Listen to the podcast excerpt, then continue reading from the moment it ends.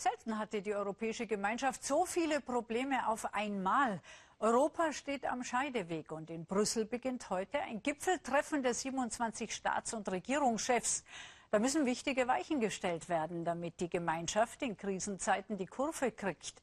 Vor so einer wichtigen Ratskonferenz gibt die Kanzlerin immer eine Regierungserklärung im Bundestag, um ihre Visionen zu präsentieren. Und dann wird eifrig debattiert über Merkels Weg und immer wieder über die Türkei. Der Parlamentspräsident hat immer das erste Wort. Und Norbert Lammert nutzt das gerne für Grundsätzliches heute zur Türkei. Deren Regierungsmitglieder dürften die Redefreiheit hier gerne nutzen, doch er dürfe das auch, um davor zu warnen, wozu das Referendum führe.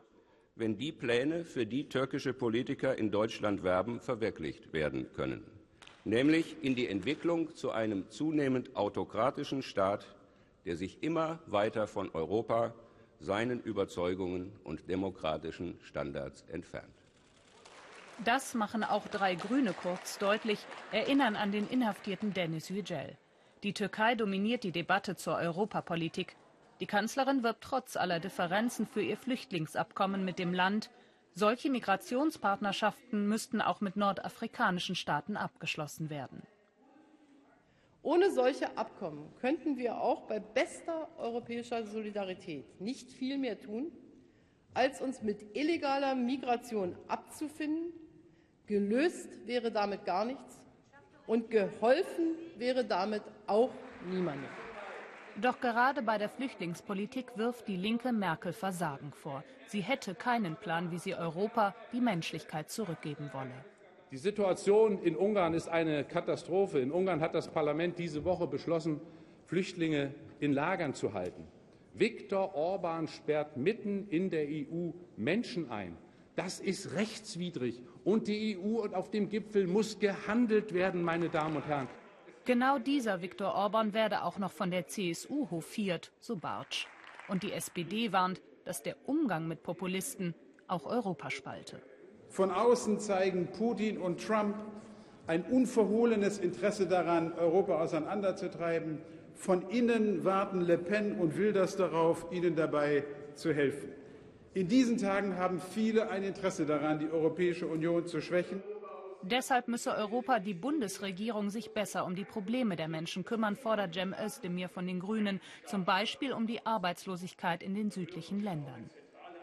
Wenn die Zukunftshoffnungen der Menschen in Europa verloren gehen, dann gehen sie leider nicht zu den Demokraten regelmäßig, sondern gehen sie oft zu den Populisten. Und es führt uns nicht weiter. Und ich würde mir wünschen, meine Damen und Herren, dass wenn man über Europa spricht, dann muss man leider eben halt auch über Sozialpolitik sprechen.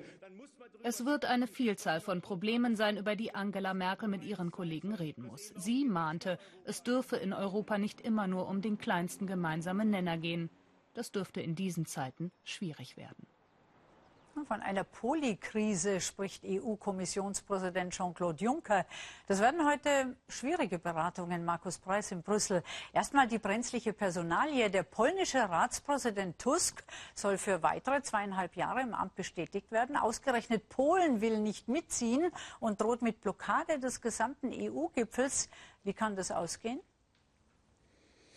Ja, äh, da wird jetzt äh, in diesen Minuten und äh, in den nächsten Stunden wahrscheinlich noch einiges äh, an Telefonaten geschehen und viele Gespräche, denn das ist schon äh, ein schwerwiegender, ein überraschender Vorgang. Also man wusste, dass die Polen äh, Probleme mit Donald Tusk haben, auch weil er damals die Partei von Herrn Kaczynski bei der Wahl besiegt hat und da gibt es einfach Animositäten. Aber heute gab es dann eben starken Tobak. Die Regierung hat gesagt, sie wird alles tun, damit er heute nicht wieder gewählt wird.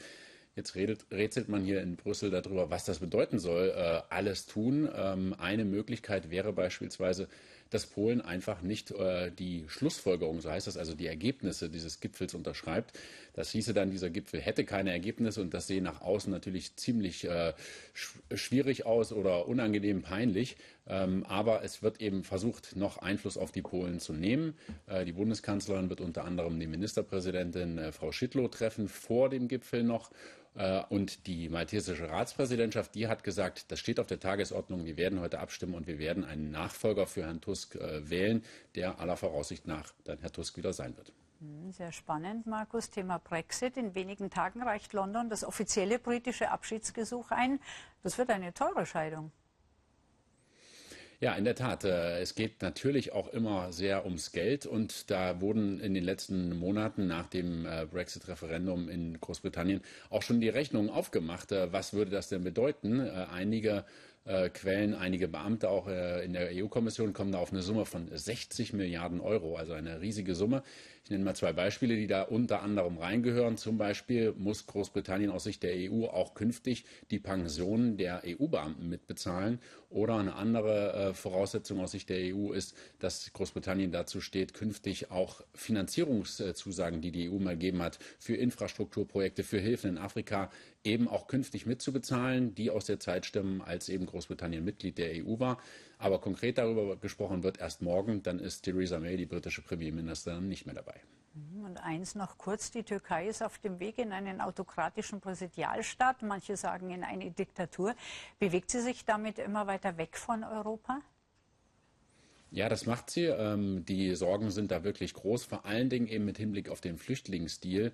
Äh, die Balkanroute ist äh, vor einem Jahr geschlossen worden. Österreich sieht das als den äh, wichtigsten Schritt, um den Flüchtlingszustrom zu äh, stoppen. Aber im Vorfeld des Gipfels konnte man eben auch gerade von deutscher Seite hören, aus deutscher Sicht ist es vor allen Dingen der Türkei-Deal, der quasi den Flüchtlingsstrom gestoppt hat. Und da macht man sich schon Sorgen in so einer aufgeheizten Situation, ob dieser künftig noch hält.